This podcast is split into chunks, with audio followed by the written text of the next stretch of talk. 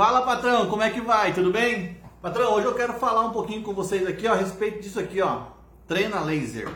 É, participo de alguns grupos né, no, no Facebook é, de marcenaria e essa semana teve uma postagem lá a respeito sobre a qualidade de medição com a treina laser. É, eu já utilizo essa treina aqui, essa é uma guerreira, tá comigo faz aproximadamente uns 10 anos mais ou menos, tá? Eu comprei essa treina aqui quando isso aqui ainda era muito caro. É, era uma novidade na época, mas eu achava fantástico isso aqui, sempre fui muito adepto a ferramentas e eu achava isso aqui fantástico e aí fui lá e comprei. Beleza, tem também a guerreirinha aqui, né? Essa aqui ajuda demais também.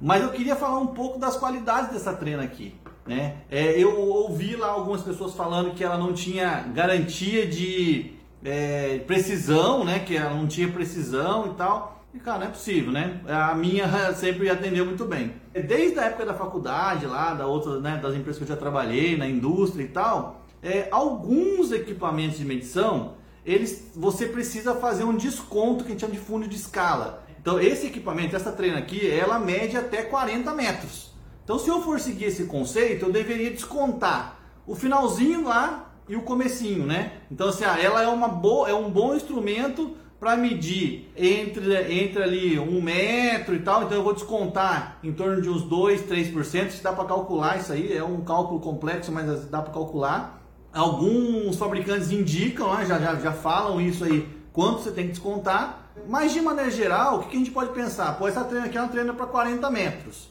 Tá? Se eu for medir alguma coisa muito grande, próximo de 40 metros, ela vai ter um errinho. Se eu for medir alguma coisa muito pequena, próximo de, sei lá, de 10 centímetros, alguma coisa assim, ela também vai apresentar um erro.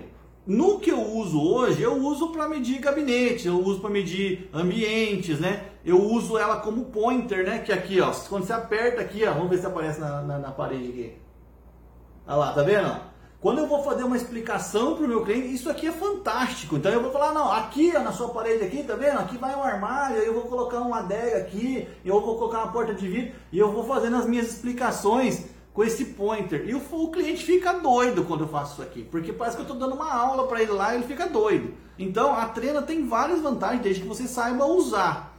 Tem um erro que chama erro de paralaxe, tá? O que é o erro de paralaxe? É quando você faz a leitura errada do instrumento que você está usando, tá? A trena ela tem uma base aqui, ó, tem uma basezinha aqui atrás. Se essa base e, e, e ela mede daqui até aqui, tá? Então, se essa base estiver fora do esquadro ali, você vai ler uma medida diferente, né? Então, tem que tomar alguma atenção para fazer a medida da maneira correta, usar o instrumento da maneira correta, né? Da mesma forma que se você pegar a trena, tem essa folguinha aqui, ó. Tá vendo que a trena tá até bem gastinha aqui, que é bem usada, né? Ela tem uma folguinha. Para que, que serve essa folguinha? Quando você encosta aqui, ela desconta a espessura da chapa. Quando você encosta aqui, ela desconta a espessura da chapa. Por isso que ela tem essa folguinha aqui. Então, o instrumento, é, o erro de paralaxe, né? o erro de paralaxe é eu olhar para a trena e pegar uma medida aqui, ou eu pegar ela e, ler, e ler de lado essa medida aqui, tá vendo? Se eu ler essa medida de lado, eu vou ver uma medida, se eu ver ela de frente certinho, eu tô vendo outra medida. Então o erro de paralaxe é isso, é quando você não lê a medida correta no instrumento. Né? Então no caso da treina, no, treino, no caso da treina laser, é apoiar direitinho essa base aqui para que ela faça o apontamento na posição certinha, retinho. Porque se eu pego essa treina e inclino um pouquinho, ou para cima, ou para baixo, ou para um lado, ou para o outro, a, a, distância que ela vai medir, ela, ela mede a distância do feixe do laser aqui. Se eu inclino ela para um dos lados, eu estou medindo errado, né? O feixe do laser aqui está apontando para o lugar errado. Então pode ser isso um problema aí. Mas se usar legalzinho, ela é fantástica, muito boa. Não estou fazendo propaganda da marca não, apesar de que a minha é uma Bosch e eu gosto muito dela. É, mas tem outras marcas também, tem níveis, né? Os níveis da laser, né? Tem também a questão do pointer. É, esse, esse apontador, esse laser da, da, da minha treina, ele é vermelho. O laser vermelho, ele é mais indicado para áreas internas. Né? Mas só que quando você vai fazer uma medição externa, existe um laser que é um laser verde, que ele é mais recomendado para área externa. Por causa dos raios solares lá e tal, ela reage com o laser que você não consegue ver. Né? O verde você consegue ver melhor, o vermelho você não consegue ver muito. Tá? Então é, é fantástico isso aqui. Então se você souber usar, é muito bom e dá uma, uma credibilidade muito boa. Quando eu vou fazer as minhas explicações, eu uso o pointerzinho ali, mostro, né? então eu estou parado aqui conversando com o meu cliente, estou lá apontando para ele o que eu estou falando. né, explicando, porque eu, quando eu vou fazer a minha apresentação para o cliente, eu explico para ele, para poder tentar fazer com que ele visualize aquilo que eu estou falando.